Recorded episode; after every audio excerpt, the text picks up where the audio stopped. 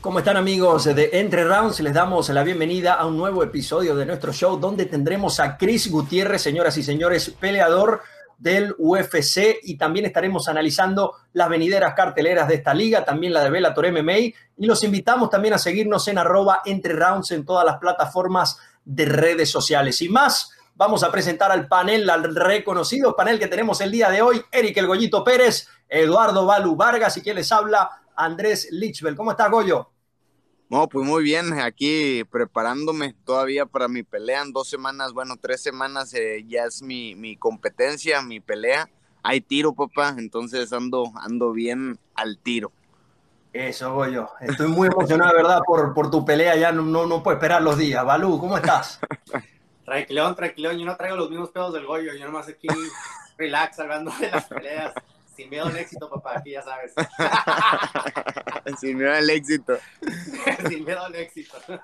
Excelente, entonces el, el, día de hoy, como les comentaba, vamos a tener a, Chris Hernández, lo vamos a, a, estar entrevistando. Chris Hernández que estuvo en el primer empate unánime en la historia del UFC el pasado sábado, así que no se llevó la victoria, pero hizo un gran choque e hizo historia en el, en el UFC, así que lo vamos a estar entrevistando, ¿no, Goyo? Así es, bueno, yo no lo voy a poder entrevistar porque me tengo que ir, solamente voy a estar en el segmento al 100, tengo entrenamientos, entonces ahorita nada más estoy haciendo esto porque la gente nos lo pide, que esté aquí, que me quieren ver mi carita, entonces tengo que estar aquí para, para el 100, pero para la entrevista, ahí les dejo la chamba a ustedes, man. Que falta de responsabilidad, pero bueno. Ah. Oye, te la dejamos pasar porque es una pelea. Sí, sí, no, fíjate, eh, eh, eh, en, en estas dos semanas que tengo, tres semanas para la pelea, sí, sí, sí mi, mi, calendario, todo está bien apretado, mis entrenamientos son muy fuertes, entonces estoy casi todo el día en el gimnasio, ahorita ya me tengo que ir temprano para prepararme bien, estirar bien, y, hoy toca sparring, entonces tengo que ir con la mentalidad bien, bien, bien tranquila. Huevo, échale, carnal, échale. Gracias, gracias. Y, por parte de todo el equipo de Interrounds y toda la gente que nos ve también, muchas gracias por, por hacer los esfuerzos para poder sacar este programa tan chingón al 100 todo el tiempo. Así que vamos a entrar a nuestro segmento al 100.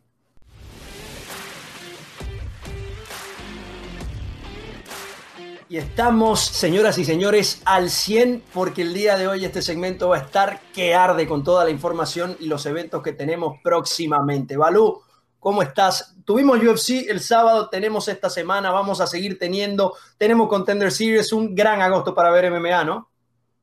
Bastante, bastante, lo bueno, porque como todo, todavía nos tienen encerrados en, nuestras casas, de perdida el UFC nos mantiene, nos mantiene con algo de esperanza cada fin de semana, entonces eh, nos, nos, están dando muy buenas peleas y, muy contento con lo que viene con esto de Bellator y aparte el UFC. Sí, también estaremos hablando de Bellator, donde esta semana tenemos a Michael Chandler y Benson Henderson por segunda ocasión. Y en par de semanas, señores, Goyito Pérez regresa a la jaula de Bellator MMA. Así es. Así que también vamos a estar haciendo eh, una gran cobertura. Goyo, ya solo para entrar, ¿cómo te sientes? ¿Cómo, cómo te has estado sintiendo? No, pues muy bien, eh, como campeón, ¿no? Entrenando bien duro, eh, dándole bien fuerte, también en la dieta, bien, bien concentrado eh, lo que va a ser la pelea. Y ya pocas semanas, que faltan tres semanitas para la pelea y, ya bien listos, ya bien listos. Listos para el Gollito Power entonces. Vamos a entrar en, en, materia con las peleas que tuvimos en el UFC la pasada semana. Derek Bronson derrotó a Shabasian en una pelea muy dominante donde pues en el tercer asalto logró noquearlo por nocaut técnico. Balú, vamos a hablar general de este evento porque no, no quiero ir pelea a pelea para ahorrar tiempo. Algo que quieras destacar, algo que hayas recordado de, este evento el día del sábado que te llamó la atención. Sí, claro, la pelea estelar, como me dice mi primo, hay niveles. Eh, y, se notó, se notó la diferencia entre la experiencia de, de Bronson y, este compadre que el, niño de oro que, que metieron a, a, la estelar. Creo que, o sea, no, es el UFC, obviamente ya todos están a un nivel alto. Eh, quién sabe qué hubiera pasado si hubieran dicho, ah, es el próximo campeón y, madre mía se hubiera ganado, ¿no? Pero Bronson salió y la experiencia le ganó eh, a, este, a este joven, entonces me gustó mucho la pelea. También me gustó mucho la pelea esta de, ¿cómo se llama el compadre este de Florida, el brasilero? Se me olvida su nombre. Eh, Andrés. Brasileiro de Frodera. El que ganó, el, el, el, que, el, que no, el que noqueó este Luque. Vicente Luque. Vicente Luque. Vicente Luque. Cómo me encanta verlo pelear a ese güey, la neta. Entonces me gustó mucho la pelea de ellos dos. Sí, no, siempre Vicente Luque cuando, cuando sale a la reja es un intercambio, siempre se ha visto muy, muy imponente. Se les pone enfrente a sus, a sus oponentes y tira muy buenos golpes. Me gusta mucho su estilo porque es ir al toma y daca, o sea, no, no se espera para nada, empieza eh, apretando siempre en los asaltos y buenos knockouts que hace.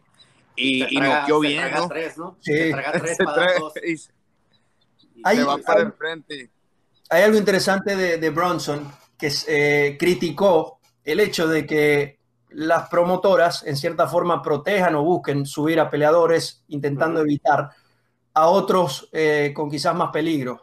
Eh, decía Derek Bronson que no, esto es el, el, UFC y aquí hay que pelear con el que te toque. Entonces no está de acuerdo, también haciendo referencia a su oponente que venía invicto, el manager era el mismo, bueno, es el mismo que era el de, el de Ronda Rousey. Edmond Tarverian venía con un gran récord, muchos knockouts, entonces Bronson lo que quiso decir es que cuando les toca de verdad eh, luchar contra los que deben luchar, las cosas no le van bien. Balú, quiero preguntarte sobre esto porque tú has estado en el punto de vista del ejecutivo, del matchmaker, y cómo está de acuerdo con esto, esto es un recurso válido en las MMA, ¿cómo lo ves? No, pues mira, claro, es parte, es un business, eres, eres tú, el peleador es una empresa el mismo, ¿no? Entonces tienes que saber cómo venderte, porque hay, hay, grandes peleadores, creo que lo hemos mencionado antes en el programa, hay grandes peleadores, pero con un carácter de, como si te le quedas viendo una pared. Entonces no, no se venden, la gente quiere, quiere como relacionar con alguien, quieren ver a alguien que tenga algo, no sé, que tengan algo como que resalte, ¿no? Que no nomás sea pelear, pero que tengan como personalidad, un carácter que, con que te puedas asimilar, güey. Y, y, eso es lo que a veces los peleadores no entienden. Sí se trata de pelear, pero no, no, es como el box. O sea, el box sí es de que el más chingón va subiendo. En el MMA también puedes tener como el... Y así, exactamente, exacto, tienes razón. No. Pero, pero sí es, es, es, muy diferente más que el, que, el, que el MMA. Creo que el MMA sí se, lo puedes vender a alguien y los puedes ponerle ciertos oponentes para que vayan subiendo, ¿no? Y, y lo que vas viendo es que la gente está, se, o sea, se les pega a esa gente, entonces ven que ahí como es este Sugar Shane, eh, como fue Ronda, eh, obviamente Conor, o sea, Conor, ¿cuántos, ¿cuántos luchadores dices que le pusieron a Conor en las primeras peleas? Sí. Ninguna. Sí, no. Tienes, entonces, Chad Mendes fue el único. Sí, pero Chad Mendes y con, con medio campamento. Con dos, tres semanas de entrenamiento, ¿no? Y sí lo estaba clavando. Y, y la verdad, yo me imagino que, que los ejecutivos de UFC estaban, se estaban cagando cuando estaban viendo lo que estaba oh, pasando. Sí. Entonces, todo depende. O sea, sí, sí es parte del marketing, es parte de lo que se vende. Y les conviene a los oponentes que te toque un güey como un Conor McGregor, que te toque a alguien que la gente te esté viendo porque te van a ver a ti y así te van a conocer. Porque si nomás eres peleador, que vas y peleas, pero no tienes nada de personalidad ni nada, tu familia no son los únicos que te van a ver, porque nadie te va a querer ver. Goyo, y una pregunta entonces, ¿en qué se beneficia el peleador cuando se le aparta de, por así decirlo, la verdadera competencia con, el, con las ganas de obviamente hacerlo crecer como empresa, como producto a, futuro? ¿En qué, ¿En qué gana el peleador acá? ¿Será que crece en confianza con esa victoria? ¿Cómo, cómo mejora?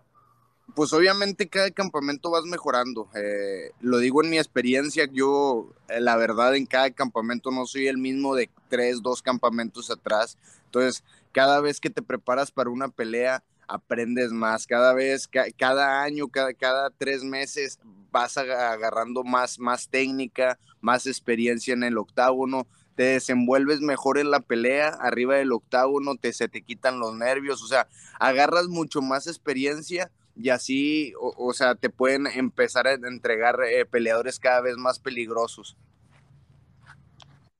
Para, bueno, para cambiar de tema y sobre todo esta declaración de Derek Bronson, mucha gente está de acuerdo y yo lo que quiero decir es una, una frase que me comentó Jorge Masvidal cuando lo pude entrevistar y es que cualquier persona con dos puños y determinación tiene un chance. El chance lo va a determinar obviamente contra quién se está enfrentando. Pero al nivel de UFC, a nivel profesional, uno dice, no, sí, que, que, él está saltando peleas. No, se está metiendo igual en las aulas con otra persona que tiene dos puños, dos patadas, dos codos y le puede hacer lo mismo si él no hace las cosas bien. Así que tampoco es que esto es un regalo, como lo está diciendo Goyo, tienes que ir a entrenar, tienes que hacer tu campamento y al final tienes que pelear contra otro peleador que quizás no esté en el mismo nivel, pero se está esforzando y se está preparando para estar allí. Así que no, no, no lo veamos de la forma tan sencilla porque esto es bastante complejo, ¿no, Goyo?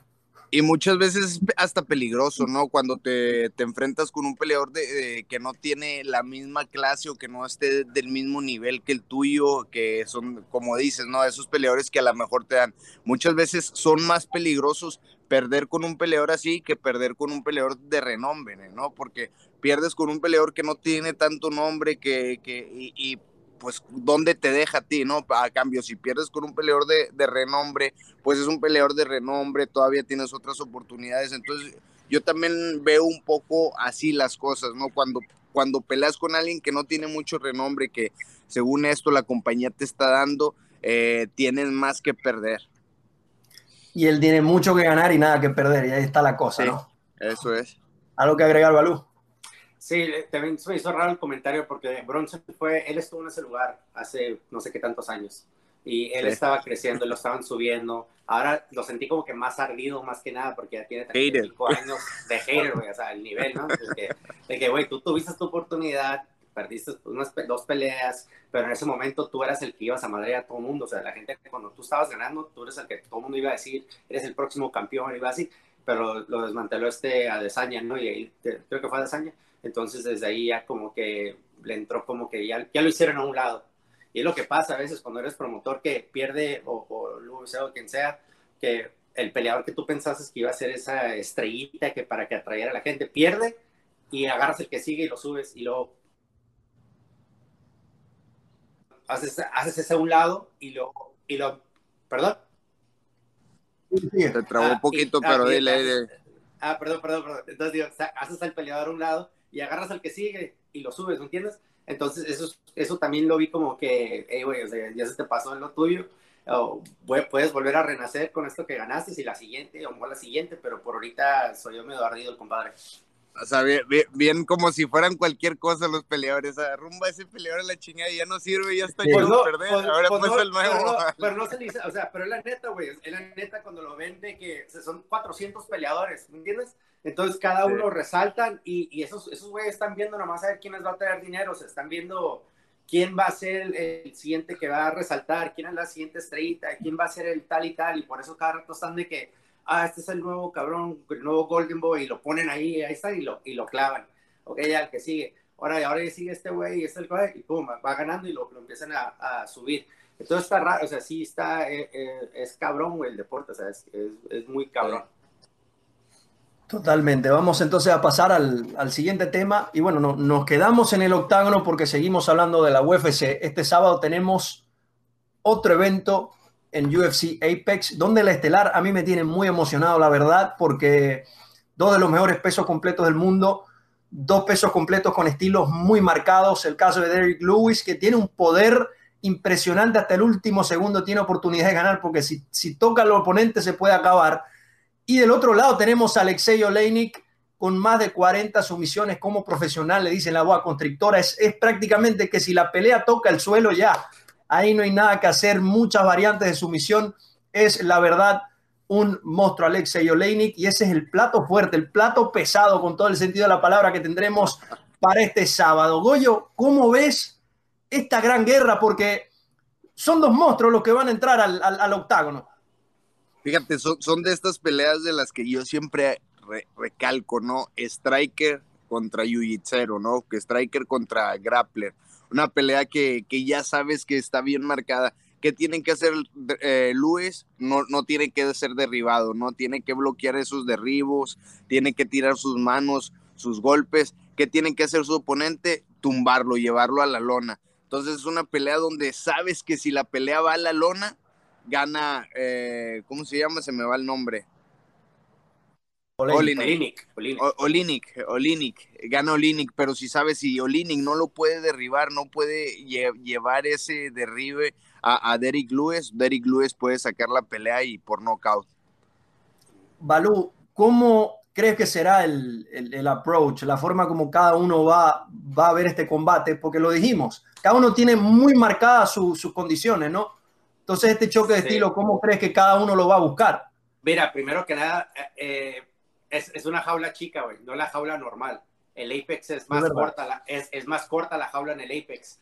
Cuando metes a dos heavyweights en, un, en una jaula chica, no, no creo que haber mucho tiempo para que, para que se puedan como que hacer el feel out, ¿no? De, de distancia y todo. Creo que O'Leary va a llegar y lo va, lo va a poner contra la jaula y que lo cargue y tratar de cansarlo porque hemos visto que, que este se cansa, mi, mi compadre aquí, el, el Lewis, ¿no? Entonces, Lewis, creo que... Lewis mucha máquina, güey. Lewis va a tener que hacer mucha fuerza en, en, salirse y tratar con los uppercuts, o sea, con, no es muy de rodillas, no, tampoco no es muy de patadas, aunque, aunque como dices tú, Andrés, se, se, de vez en cuando avienta una tipo Cabo y Ceroni, ¿no? Pero, pero la veo muy difícil esta pelea para él, la verdad. Al menos que lo agarre con un, con un knockout espectacular de un uppercut entrando que lo clave desde el inicio. Pero esa jaula es lo que creo que va a hacer la diferencia. El tamaño de la jaula, que no pueda correr, que no pueda moverse mucho, sí. lo va a presionar. Creo que eso va, lo hace lo que lo va a llevar al piso. Pero si, si, si Dios es compa de este güey y le da la mano, la, la, le echa la mano, lo va a poder noquear. Y, y, era, y era lo que decía este Luque, ¿no? Eh, que, que, le encantaba ir al intercambio y con esa jaula más chiquita del Epix que, que le uh -huh. gustaba bastante porque no hay para dónde corran, ¿no? Está más uh -huh. chica. Uh -huh. Cuenta que te tienen encerrado y, y, y, no puedes correr a ninguna parte. Ahí Pero imagínate, güey, ellos pesan 170 libras. Ahora estás hablando de heavyweights, ¿te imaginas? o sea, agárrate chingados en un closet, mejor, o sea, ¿sí me entiendes? Son, son dos, son dos sí. madres, en un elevador más bien. Lo que, y te, o sea. ¿te, acu ¿te, acuerdas de esa pelea donde peleó tu primo contra, contra Diego Sánchez? Sí. ¿Te acuerdas que peleó dos años y, y peleó Ken Velázquez? Sí, a huevo. ¿Te acuerdas todo, que rompieron la reja? tronaron no. la reja, pa, hubo un momento donde se fueron a la reja, pegaron a la reja y ¡tlas! tronó la reja y estaban en, en, en, en, la hora de la pelea, estaban como cuatro chavos así agarrando la reja para que no se, no se rompiera. No, wow, no estuvo, yo estaba de ese lado, yo estaba de ese lado y me estaba cagando de risa, güey. Ah, ¿a poco nunca ni cuenta? Rompieron la reja, espero que... Espero que no, no rompan esta reja de, del Epic, ¿no? Del estos, Epic, dos, estos dos que volando. Pero, un, un, taco, un tacleo de, de, Derek Lewis contra alguien pegado a la reja, yo creo que puede provocar muchas cosas. Claro, se rompen los tornillos. Han de haber corrido el güey del UFC que estaba encargado de la cabla ese día. el, y lo, lo que más me gusta de esta pelea es que es de esas peleas donde no se sabe qué va a pasar, porque así como hay mucha probabilidad de que Oleinik lo lleve al suelo y lo someta, Ole, eh, Lewis tiene mucha probabilidad de, de, meter un buen golpe con cualquier mano y acabar la pelea en un 2x3. Esto va a ser lo muy interesante. Y sobre, sobre lo que dice Balú de la jaula, yo solo quisiera que Francis Ngannou regrese a la acción antes de que se vayan del Apex. Yo no, quiero ver a no. Francis Ngannou en esta jaula, a ver para dónde van a correr los demás. No, no, no. Es, es, la gran no pueden, y los arrincones, imagínense acá. O sea, es, es algo... Sí, yo creo que vamos a tener un preámbulo el, el sábado con Luis ahí, Goy. No, y, y, y, fíjate, Francis Ingano, ¿contra quién po podrían verlo aquí en el Epic? Eh, eh, wow, imagínate ver. Pero no, sí, vamos a tener una pelea muy buena. Derek Lewis, la verdad, me, me encanta mucho cómo pelea. Aparte de la pelea, me encanta más eh, cuando lo entrevistan después de cada pelea, eh, siempre me quedo a ver, a ver qué chingados dice, a ver con qué va a salir, porque siempre, siempre sale con cada cosa que, que, que, es más emocionante que la pelea. Sí, la, en la, una de ellas eh, contra Volco recuerdo que se quitó los shorts después que remonta la pelea y dice que tenía calor. Eh, es lo que dice Goyo. ¿Qué va a pasar? Calor, sí, pero calor dónde? calor dónde, dijo. ah, sí. Peleas destacadas también para, para este fin de semana. Laureano Staropoli, el argentino, va a estar contra Tim Means en, en, pelea de peso vuelta en las preliminares. Chris Weidman también va a estar viendo acción contra Omari Akhmedov en la coestelar. Darren Stewart contra Maki Pitolo también va a estar en la, en la cartelera estelar. Muchachos, predicciones. Lewis contra Olaini, Goyo. Híjole, yo, yo me tengo que ir con, con Luis, la verdad, eh, por lo que ha hecho, por las entrevistas que hace. Me, me, me, gustaría que ganara para que diera una entrevista y a ver qué dice la entrevista. Y viene fuerte. ¿Eh? Balú. Yeah, voy con Luis, pero le van a ganar. yo, yo voy, yo voy por, por, por sumisión. ¿Con quién? ¿Con Olaine? Con Olaine. Eh, por... tú, Lu, no, no, no, vas ni con uno ni con otro. No, es que perder. para la gente, o sea, para con Luis. No, no, es la plática, ¿no? Quiero que gane este, pero va a ganar el otro. Ah, así muy fácil. Yo voy por, yo voy por Luis porque me cae bien el güey como es, y, pero, ah, lo, pero va a perder. para la gente que mira, para la gente que vaya a apostar, si yo escojo un güey, escoge al otro. Así como le digo a mis amigos y siempre ganan. Entonces, es, si le vas a meter billete, güey, si escojo uno, agarra al otro cabrón. Agarra al otro. Exacto, si, si, si quieres ganar plata, escucha al Balú, al cerebro de Balú. Si quieres, si quieres divertirte, escucha al corazón de Balú y ya está. Así lo resolvemos. Bueno, bueno, pues cerramos. Pinche corazón. Ah, sí, no, es, eso es totalmente cierto. Cerramos entonces el tema de UFC y nos vamos a trasladar a otra liga muy importante que ya tuvo su primer evento, estuvo muy bueno y bueno, en el mismo lugar, en el Mohegan Sun de Connecticut, se viene este viernes Michael Chandler contra Benson Henderson 2. Ya se enfrentaron una vez, ganó Chandler por decisión eh, dividida y es un gran choque. Yo lo quiero ver. Me encanta cómo Michael Chandler sabe que esa es su casa, Bellator es su casa. Y es un peleador que si él hubiese querido, hubiera peleado donde él quisiera, hubiera podido ser campeón posiblemente porque es muy bueno. Pero él siempre tiene esa, esa responsabilidad de defender la casa últimamente en las entrevistas lo he estado escuchando y es igual. Esta es mi casa, esta es mi, mi, reja. ¿Cómo ves, Balú, este choque? Además de que tenemos dos grandes artistas marciales mixtos, esta situación de que Henderson llegó a Bellator con una gran, venía el UFC, venía de ganar, con la misión y la obligación de ser campeón, le dieron oportunidad en la 170, en la 155, no fue posible y Chandler defendiendo la casa. ¿Cómo ves esto, Balú? Porque hay presión de los dos lados. Eh, una gran pelea para ambos. Eh, hasta hace poco yo, vi una entrevista que los tenían los dos juntos y Chandler lo malo está, le está repitiendo y repitiendo de que te voy a llevar al piso, te vas a parar, te voy a desmadrar, te voy a desmantelar. Le dijo no sé qué tantas cosas, güey. Henderson nomás se le queda viendo y callado, porque siempre es callado él. Eh, y así es como reacciona, ¿no? pero, o sea, no paraba este güey, no paraba esto y traía una confianza, no sé si porque él mismo se tiene que decir o el psicólogo le dijo así, dite tú mismo, güey, para que entres con esa confianza, pero él va, eh, el estilo que él siempre pelea es igual, el pie, el pie hasta el fondo del pedal y, y es como, como siempre sale. Entonces, Henderson también sale, o sea, sale duro, pero creo que tiene problemas con peleadores como, como Chandler cuando, cuando son tan agresivos y si lo pueden mantener los cinco rounds, eh, batalla Henderson a veces. Entonces, porque él gusta pelear hacia atrás y, es como... No le gusta la presión. No, y es counterpuncher, entonces a él le, encanta como reaccionar, ¿no? Entonces, cuando tú lo estás atacando, atacando y presionando, y lo traes el mismo nivel, si no mejor de lucha, es difícil para él. Ahora, sí es jiu pero, y, y, tiene muy buen jiu-jitsu, pero este Chandler tiene una lucha muy fuerte. Y es lo que creo que va a ser la diferencia, que la diferencia en esta pelea va a ser la lucha. Sí, a Chale no lo vas a poder ver en, sus espaldas, al menos que lo ya lo hayas noqueado, ¿no? Siempre está arriba, siempre está luchando, siempre está apretando, no te entrega nada. Eh, muy fuerte, siempre presionando. Y yo creo que va a ser una pelea como la primera, que, eh, o sea, fue, va a ser como la primera, ¿no? Channing apretando, eh, haciendo su pelea, golpeando bien a Henderson. Yo veo otra segunda pelea que vuelve a ganar Challenge. Chandler, eh, un dato interesante, nunca ha perdido por decisión unánime. Las veces que ha perdido Chandler ha sido o por nocaut o por decisión dividida. Y esto tiene una lectura muy, muy de Chandler. Es que va para el frente siempre y hasta el final pelea. No sé si recuerdan en, en New York la primera cartelera de Bellator, está peleando Chandler con, con Primus.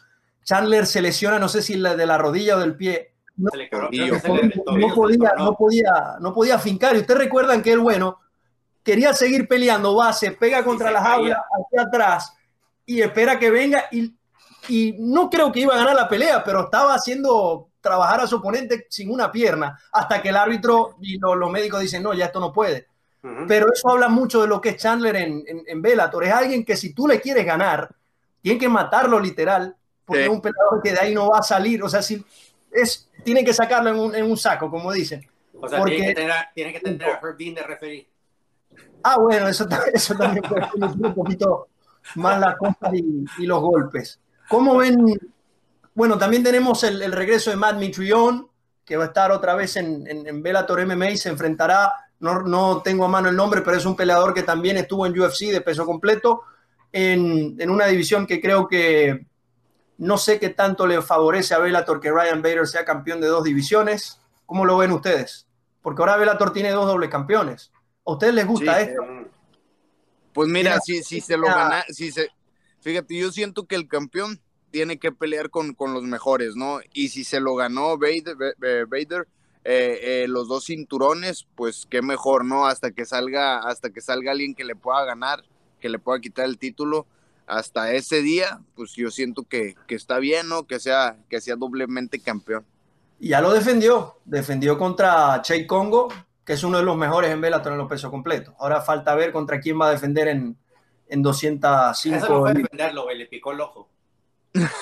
No, pero defendió, o sea, tomó una pelea para defender el. Ah, pero entró a la jaula y le picó el pinche ojo y se acabó la pelea. O sea, fue dos minutos. No, no, no lo sí, pero, pero hay campeones que no toman pelea, Balú. Hay dobles campeones que no toman pelea contra nadie. Claro, hay, hay, un irlandés por ahí y hay muchos otros. En cambio, Bader, eh, como dice el Goyo, yo gané mi cinturón y lo voy a defender los dos porque yo quiero ser de verdad el rey en las dos, en las dos categorías. Algo más que, que agregar de esta pelea entre Chandler y, Henderson. Balú, ¿quién gana? ¿Quién gana acá? Yo voy, yo voy con Chandler, voy con Chandler, me gusta mucho el estilo. Eh, también soy fan de, como siempre, es, es, aburrido Benson Henderson, pero yo porque ya le tengo ahí un poquito de sabor negativo a él. Pero pues, fuera, fuera, de eso, eh, creo que Chandler eh, va a salir superior en esa pelea por la lucha. Goyo. Sí, Chandler. y no nada más por la lucha, por cómo pelea, ¿no? La presión que tiene al momento de pelear. Eh, Henderson, pues es un peleador que, como decíamos, muy aburrido, va hacia atrás, eh, siempre esperando el, el, counter. Y Chandler nunca da, nunca da inicio al, otro peleador para que haga su pelea, siempre presionando la lucha. No creo que lo puedan poner en sus espaldas y, yo siento que, como les dije en la primera, va a ser como eh, la primer pelea que tuvieron, no va a cambiar nada esta segunda. Yo, yo me voy con Chandler también porque creo que Chandler es un peleador que no se basa tanto en las virtudes del oponente para prepararse. Él busca siempre potenciarse, llegar al, al 200% de su forma personal y tratar de arrollar, y es lo que siempre ha hecho Michael Chandler. Será una gran pelea, de verdad. Invitados todos a, verla porque son dos de los mejores pesos ligeros que hemos visto en la historia de, las MMA. Benson Henderson, ex campeón de WEC, ex campeón de UFC. Michael Chandler, el rey de Bellator, tiene todos los registros, más defensas, más, eh, más peleas por título. Bueno, absolutamente todo va a ser un gran duelo. Goyo, entonces Chandler o Henderson. Chandler, Chandler. voy con Chandler también. Entonces acá tenemos Todos vamos con una tripleta con, con, Michael Chandler. Y bueno, ya para cerrar el, el, segmento y hablando de Bellator, muy pronto, señores, en, en, dos semanas y media más o menos vamos a tener a Eric El Goyito Pérez, que por cierto, en la estelar va a estar Ryan Bader nuevamente eh, defendiendo su cinturón. Así que será una histórica cartelera para Bellator MMA y con esto vamos a cerrar nuestro segmento al 100.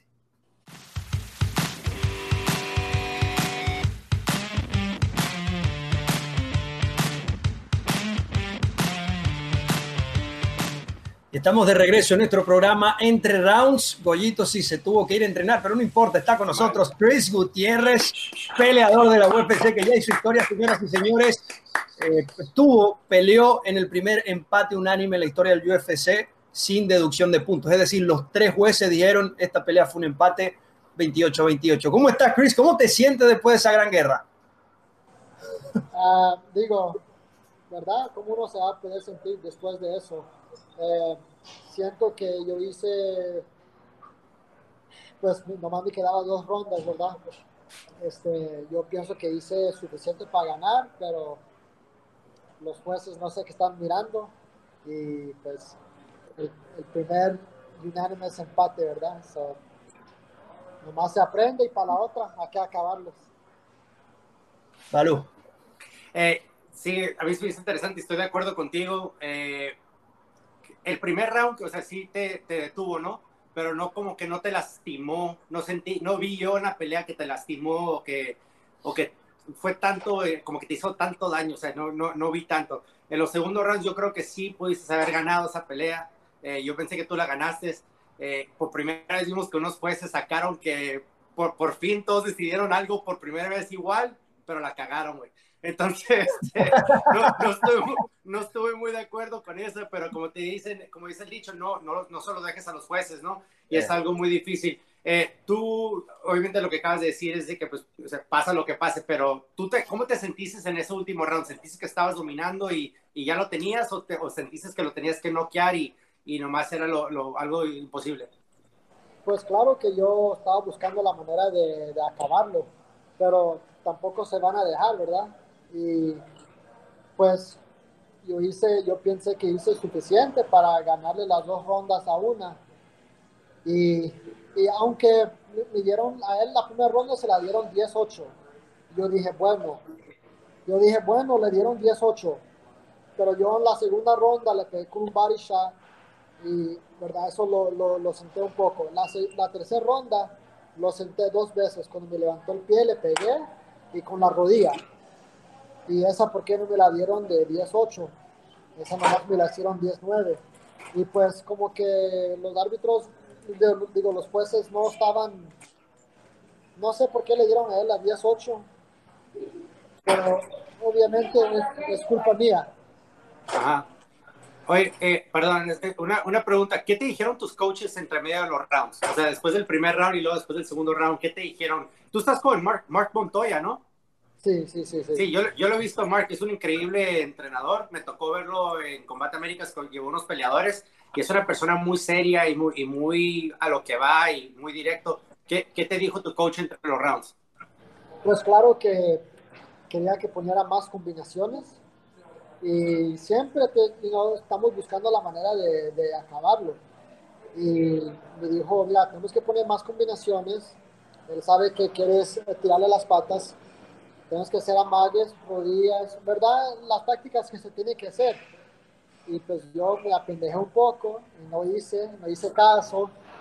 Pero aunque no hice caso, todos hice suficiente para ganar la pelea. Es lo que yo sentí. Bueno. Es, eso es importante apuntarlo porque una cosa es eh, el trabajo que uno hace en las aulas y el otro, otra cosa es algo que se va de, de las manos, que es la decisión de los jueces. Eh, Chris, hablar un poco de, de, tu racha, si bien fue un empate, te mantienes invicto en tus últimas cuatro peleas.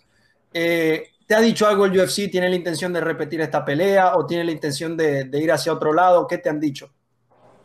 Eh, pues una revancha es muy difícil. Este, tiene que ser una pelea tremenda, tiene que ser algo espectacular. Y mira, también peleó el Bobby Green contra Lando Venara y eso demoró tres años para la revancha. Y, esa, y la primera pelea, pues ganaron, ganaron Fight of the Night y Performance of the Night. Y pues eso se hizo en tres años. Imagínate la mía, no, eso ya se fue. Eh, lo dejé que se, se, lo dejé que se escapara y pues ya para la próxima el otro va a caer. Y es lo que me voy a fijar. Me tengo que concentrar en, el, en la próxima. Vale. Sí, así es. Creo que, que, que lo dijiste muy bien. Eh, al menos que sea una pelea, yo creo que un poquito más de riesgo, sea campeonato, algo se hacen las revanchas luego, luego. Creo que los dos en esta sacaron el empate. Eh, los dos tienen la posibilidad de seguir creciendo, igual toparse otra vez, ¿no? O sea, verse en, en un futuro, no, no luego, luego, pero crecerse los dos y seguir adelante. Eh, como decía Andrés, platícanos de, de, tu primera pelea con UFC, porque habías peleado en LFA contra Rey Rodríguez, que es, es una persona bastante experimentada y muy bueno. Eh, yo he visto a Rey pelear y, y, me gusta cómo pelea. La forma en que le pudiste, lo pudiste desmantelar, desmantelar en un round eh, fue demasiado impresionante, ¿no? Y eso fue lo que creo que el UFC vio y te, y te hablaron. Pero tomaste esa pelea, tu primera pelea en el UFC, que mucha gente no ve eh, y lo que no saben cuando ven los récords, ¿no? Se meten a los récords y dicen, ah, entró de LFA al UFC y perdió. Pero fíjate en la fecha, o sea, ¿qué tanto tiempo fue lo que te dieron? Y, y después de esa vez que perdiste, ¿qué, ¿qué fue lo que hablaste con tus coaches para tú, para tú ya tener el mindset de que ya estoy en el UFC, no quiero perder y tengo que ir para adelante? Uh, pues claro, este, yo peleé la pelea contra el Rodríguez, Rey.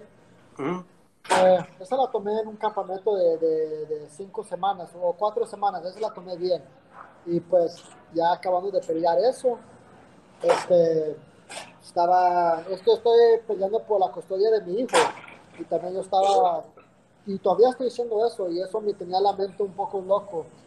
Y fui a la corte y no sé, me quitaron más, eh, más, no me dieron más oportunidad para ver mi hijo y pues eso me derretó la, la, la, mente un poco. Y al siguiente día me llamaron que tengo una oportunidad para pelear en la UFC, pero esa la pelea la tomé en 10 días, 10, 11 días. este, contra el número 15, el Jaime Barcelos. Y pues, claro que, que, yo quise pelear la UFC y tomé la decisión, tomamos la, la decisión y, y, y, no miré para atrás, pero no me, sabes, no me fue bien y no, no hago excusas. Yo le, le eché ganas, pero no estaba yo viendo la mente y ya después de esa derrota yo me puse a poner todas las cosas en orden de mi vida y gracias a Dios todo está saliendo bien. Poquito por poquito, pero... Claro. Chris, ya um, ha tenido dos peleas este año en el UFC, dos ya en medio de la pandemia. ¿Cómo ha sido la diferencia entre la primera y la segunda? Porque la primera es algo todo nuevo, los protocolos, la cuarentena, la jaula chiquita, todo eso en el Apex. ¿Cómo es la segunda vez? ¿Ya, ya te sentiste un poco más, más cómodo? Háblanos un poco sobre la experiencia. Uh, digo, es, es, para mí ya es normal, ¿verdad? Ya nos tenemos que acostumbrar a esta vida que estamos. Este, es normal, lo, lo, la cosa diferencia que, que sí, como que te derrota un poco la mente, te tienen como presionero ahí te, en, en, el hotel, no puedes salir, ahí tienes que vivir para la semana, ahí tienes que vivir. Sí, ¿no? Y, y uno, como, ahí uno es como esclavo, uno está ahí, y si, y si te miran afuera, cuando no tienes que estar afuera, te, te, te, te cancelan la pelea. Ya para darle la, la, la palabra a Balú rápidamente, Chris, eh, todavía queda un periodo en el año. ¿Crees que se puede dar la tercera pelea en, en, en, 2020? Porque en esta situación UFC le está dando la oportunidad a quienes toman las peleas y, y dan buen, buenas actuaciones. Lo está haciendo muy bien. Yo voy a pelear tres o cuatro veces más este año.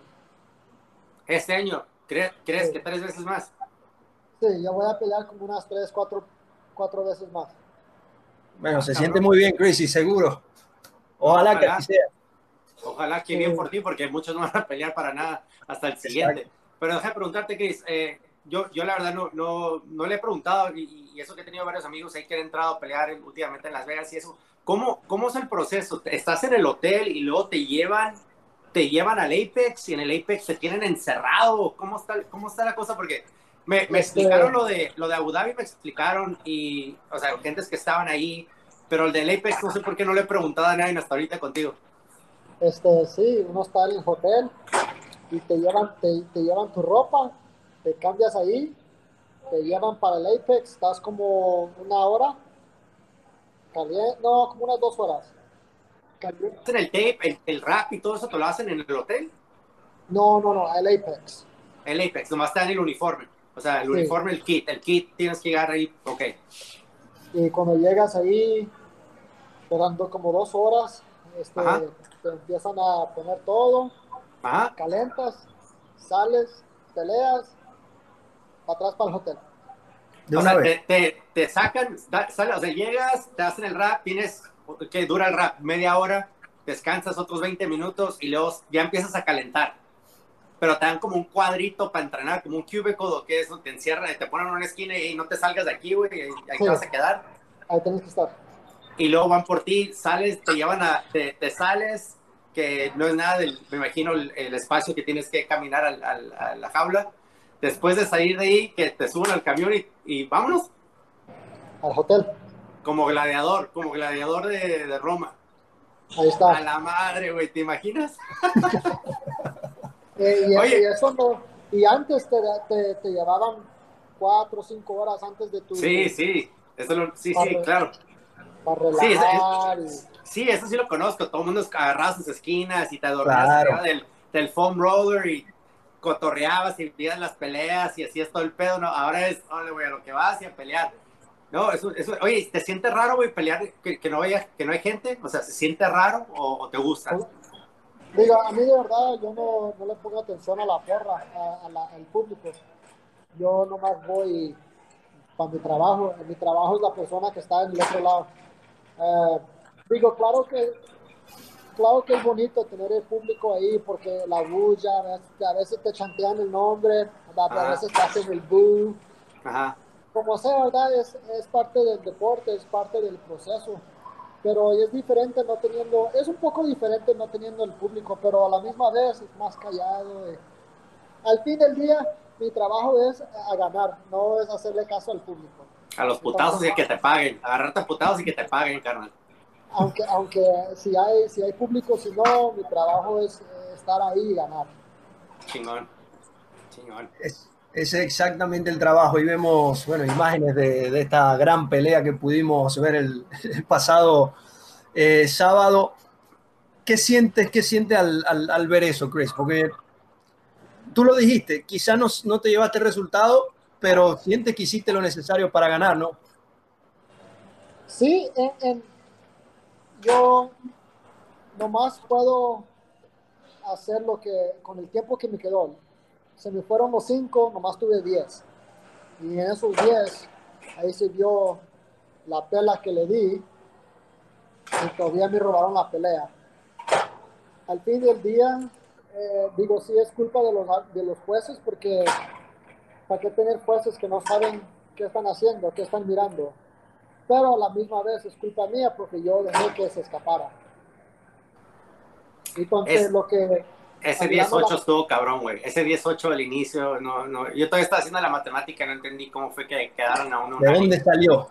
¿De dónde salió ese 10 Alguien, alguien dio un pinche 10-7 o algo, güey, porque no entiendo. Alguien, alguien dio algo mal porque no, no, no, no, no tiene sentido que fuera un 10-8 el primer round. Y el, y el, el, el un 10-8 para mí es que te van a noquear. O sea, no, que no hiciste nada. Que, que, que el otro no hizo nada. Se, se super arrastraron, güey, te golpearon a, y saliste todo idiota de ahí. O sea, eso es un 10-8 para uh -huh. mí. ¿Me entiendes? te tomó la espalda, te controló y tuviste un poquito de dificultad de salir, pero no te, no te, en un momento no estuviste como que cerca de, de, del tab y tampoco de, no es como que te abrió la cara, ¿me entiendes? Entonces, eso es lo que yo no entiendo, que como madres dieron un 10-8. Pero bueno, yo... Y batallando sé, todo el tiempo, Balú. Qué sé. el que es lo más importante. Yo no conozco nada. Me da ganas de pelar los, los jueces no pierdas el tiempo, cara. No pierdas el tiempo. Lo que puedes hacer es, como dices tú, aprender y mover adelante. Pero eso es una pérdida de tiempo. Vas a, se va a volver loco más que nada tu manager. No sé quién es tu manager, pero si lo tienes el manager, va a ir a meter una solicitud eh, en Nevada y le van a decir, órale, güey, ahí hablamos el próximo año. Entonces no, es, sí. es, es, mejor es seguir adelante y, y como dices tú, a, a, ganar lo que viene y seguir creciendo. Sí, y así es, así es, exactamente. Uh -huh. eh, llama la atención cómo en el último tiempo los jueces han estado dando el 18 más que nunca. Yo no, la verdad no entiendo, la verdad no entiendo, porque ya para cerrar el comentario de Balú y para ilustrar a, a las personas que están viendo este, este programa, un 18, por lo menos eh, yo lo veo así, es cuando un peleador básicamente no se defendió o no pudo defenderse ante el ataque del otro y fue algo masacrante, fue algo una arrolladora y cosa que no, no se vio en esa pelea eh, vamos a ver cómo, cómo, evoluciona la cosa con los jueces, porque no, no pinta bien, porque se habla de locaciones, pero se, vamos a diferentes estados o países, pasa lo mismo. Eh, tendrá que haber alguna forma, lo hablamos con Jason Herzog, para que esto pueda mejorar. Hay que, hay que crecer mucho en este, en este aspecto, ¿no? Sí, pero tienen que haber más peleadores que ya cuando se retiran, a ser árbitros, a ser jueces, ser of, of, oficiados, porque los que, los que son ahorita son un par de pendejos que no saben nada y, y están ahí. La mayoría, es, la mayoría de Nevada son de, son de box o de, perdón, de box o de un pinche arte marcial de Kung Fu de los 80, un pedo de esos. Eh, y estás viendo peleadores, como comentaste ahorita, ¿no? Peleadores como Frank Trigg, que ya están entrando, eh, Jason Herzog, que están a entrenar, eh, Mike Beltrán, a veces, ellos también no solo son referís, pero la hacen de jueces en California hay varios con los que también entrenan, son, son cintas negras eh, con, de lucha libre, o sea, conozco, perdón, de lucha grecorromana, la conocen muy bien y, y, es lo que creo que lo que falta, pero, pero como digo, ese, ese es un pedo que, que, la gente se queda discutiendo siempre, ¿no? De, de, la calidad de los jueces que hay, pero pues sí. es, es, lo difícil, es lo difícil. El, el, para mí el 10-8 fue la arrastrada que yo le di en la tercera ronda. Esa sí para pa mí pudiera ser un 10-8. Un 10 pero aunque, y esa sí le di, yo sí le la tercera ronda sí le di la arrastrada, pero lo tumbé dos veces, cuando tuve el pie arriba y le pegué, uh -huh. y el ruidazo que le di como al último minuto y lo tumbé. Pero yo dije, pero ¿por qué los árbitros o los jueces ahí no dieron 10-8? O... Ahí yo cambié la pelea más. Y yo dije, pues, ¿qué es lo que están viendo ellos? ¿Qué es lo que vieron? Y, y hace bien, como digo, no, no entiendo. Me tomó la espalda, pero ¿qué, qué hizo? Nada, nada, nada. No se habían tomado el café, era la, era la primera pelea de la noche, güey, no se habían tomado el café. Eh, Y, te- y es cuando la primera pelea, y esto es cuando más, más vivos están, porque acaba de empezar. Entonces me hizo raro la primera pelea de la noche y es el score que sacaron, porque normalmente a la sexta, séptima ya se les está yendo el rollo y habían varias peleas y a veces se les va una cosita de vez en cuando, ¿no? Y es la verdad, sí se les va, yo los he visto, esos cabrones se les va. Se me hizo muy, muy raro, güey, muy raro. no sé. sí. Oye, Chris, ¿cómo, Pero ¿cómo fue el manejo de, durante la pelea? Eh, tu esquina te, te comentaba cómo creían que iba la pelea, cómo, cómo, fue, todo, cómo fue todo ese tema ¿Cómo, el día, el día sábado. Eh, por, eh, ¿Tuviste que cambiar el plan en, a mitad de la pelea? ¿Escuchaste algo? Si, cuéntame un poco cómo fue dentro de las aulas la comunicación entre ustedes. la primera ronda no sé qué pasó, como que, como que honestamente como que yo estaba soñando. No, cuando me tomó la espalda, eh, como por los primeros dos minutos, casi tres minutos, yo no, yo, yo vi la pelea, yo estaba bien avergonzado, bien, bien decep- decepcionado en mi, en mi, verdad, en, en- en lo que yo estaba haciendo, porque no hice, no hice nada. Mi, yo desperté en la pelea cuando me tuvo boca abajo y, y me- me estaba poniendo el choke. Y yo dije, ah, puta, pues ya estoy en, estoy en la pelea. Es cuando ya empecé yo un poco a, a, a salirme un poco, ¿verdad? Pero ya se me fueron tres minutos y medio ahí en esa posición. Y bueno, a ese tiempo yo ya desperté. La primera ronda me dijo el coach, ¿qué es lo que está pasando? ¿Qué, qué, qué no, no te puedes salir? Yo dije, "Eh, ah, ya desperté, ya desperté. Y dije, bueno, ya tenemos que aprender los motores, ya tenemos que estar. Y pues ahí es cuando ya empecé, empecé a desarrollar y ya, pero es que tenía que poner más combinaciones, es que yo estaba tratando de matarlo con, con cada golpe y, y no, así, así no es, yo tenía que poner combinaciones y hacerle tácticas y yo nomás entré y lo estaba tratando de acabar con cada, cada puño, cada patada, cada rodilla, cada verdad. Y, A los latinos, güey, con malas intenciones cada sí, golpe. sí, sí. Y pues tenía yo que, que hacer más táctica, más inteligente. Y pues lo que yo hice, al fin yo peleé al nivel de él. Y eso es lo que me enoja, me- eso es lo que yo mismo me enojo. Yo mismo me rendí como al nivel de él. Y eso es Mm. mierda, eso es mierda, es mi, mi- mi- culpa, no es de nadie, es mi, mi culpa. Entonces yo dije, para la próxima, eso no va a pasar, ya para la próxima ya voy a ser mejor. Y ahí se va a ver, ahí se va a ver. Ya Vale. la próxima, la próxima ya estoy hablando con mi manager, yo la quiero next month. Ah, ya rápido, te sientes bien. Sí, rápido. Te sien- físicamente te sientes bien ya como para pelear en un mes, un mes y medio. Sí, Sí, listo. Ah, pues qué Listo. chingón, güey. Ojalá, ojalá. sí, sí, sí, queriendo Dios. Balú, ¿algo más que alguna otra pregunta? No, pues nada, yo agradecerle que nos acompañó. Eh, sé que sé que estás ahorita con tus cosas de, de- de rehabilitación y, y todo eso, ¿no? Desde las, después de lo que es el post-fight, que es la recuperación y, y- y obviamente comer todo lo que quieras comer. Eh, ¿qué, es lo que, qué, es lo que, ¿Qué es lo que primero que vas pa- a- en la semana, que es como el, el cheat week, ¿no? Antes de que regreses a entrenar, ¿qué es lo que primero que vas a atacar, carnal? ¿Los tacos o Pues, hamburguesas? No, este, una comida de mi mamá, mi papá. Es lo que Ah. extraño. La comida de casa. Uf. Eso sí. Eso es, lo que, eso es lo que tengo que dejar yo. Yo tengo que dejar la comida de casa. y- es- yo lo hago al revés, güey. Yo lo hago al revés. Yo hago comida de casa, comida de casa. Y luego una vez la, la- la- como bien. yo, yo extraño los, los plátanos, frijoles, los, los, así, ¿verdad? Este, las empanadas, las pupusas. Ah, A ver, el, el, el productor es colombiano. ¿Qué es mejor, la comida guatemalteca o la comida colombiana? Los dos tienen diferentes sus, sus cositas. Eh, digo, las empanadas de Colombia son muy buenas. Las empanadas Sí, son- Dice el productor bien, que las empanadas. Pero las- en Guatemala las pupusas o los tamales. Uf. Uh, es que los Dice, no, tamales dice que no le, dice que no le pareció eso. dice que no. No, pues chingón, Chris, te, te agradecemos que nos acompañaste, carnal, la verdad. Muchísimas gracias. No, muchas gracias por la oportunidad y, toda la gente, muchas gracias por el amor y el apoyo. Muchas gracias. Chris, ya para, para cerrar, quiero hacerte una pregunta muy importante para nuestra audiencia en Latinoamérica, porque te hemos visto con la bandera de Colombia, con la bandera de Guatemala ahí representando en el UFC. ¿De dónde viene este, este origen, esta raíz? Y bueno, si quieres enviar algún mensaje a toda esa gente de Colombia y Guatemala que seguro están viendo el programa. Sí, sí, claro, digo, mi papá es colombiano, mi mamá es Guatemala, ahí se ven las raíces. Pero no, para toda la gente, para, para, todos mis colombianos y guatemaltecos y toda la raza latina, eh, muchas gracias por el amor y el apoyo y ya vamos a seguir adelante. Esto no es el fin, la vida continúa y ahí, ahí sí, también vamos a continuar todos. ¿Qué, ¿Qué, te dicen tu papá, Chris, de ver, de ver esa bandera en lo más alto? Que to tomaste esa decisión de representar a, a sus países. Claro, es un orgullo, ¿verdad? Este, no mucha gente de los países Mira, del país de mi papá, yo creo que soy. Primero era uno que era categoría mía, pero nada más duró como una pelea en el UFC.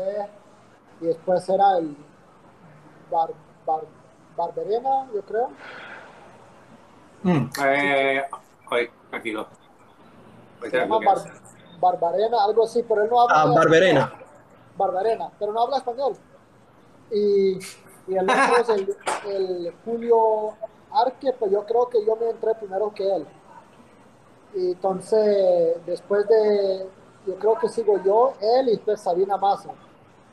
Y pues en, en, Colombia nomás somos tres en la UFC, pero de Guatemala soy el primer, el primero, primero que entra a la UFC. Entonces hice historia para, para la tierra de mi mamá y también de mi papá, ¿verdad? Y, y tener esas banderas más en la organización más grande del mundo de las artes marciales. Y, y sigo siendo historia. Me volví el primer guatemalteco, soy uno de los primeros colombianos.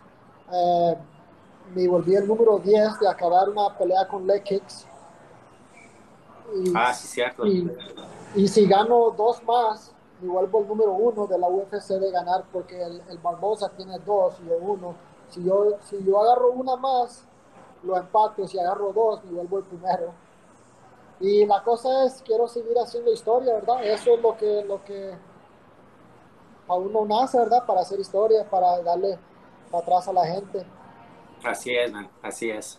Esa es la principal motivación. Muchísimas gracias, Chris, por, por estar con nosotros. Muy agradecido de, de tu compañía, de esta gran conversación. Y bueno, con esto cerramos nuestro programa el día de hoy de Entre Rounds. Invitarlos también a todos a seguirnos en nuestra plataforma de redes sociales, arroba entre rounds, donde podrán encontrar absolutamente todos los capítulos, toda la información, cuando vamos en vivo, cuando absolutamente todo usted lo puede conseguir en arroba entre rounds en todas las plataformas de redes sociales. Agradecer a Balú Vargas, a Chris Gutiérrez, a Goyito Pérez, que no nos pudo acompañar al final del programa, pero está haciendo su entrenamiento, pelea en Bellator MMA en dos semanas y medio. Agradecido con ustedes, con todo el equipo de producción y todas las personas que nos sintonizaron. Esto fue Entre Rounds, señores. Muchas gracias.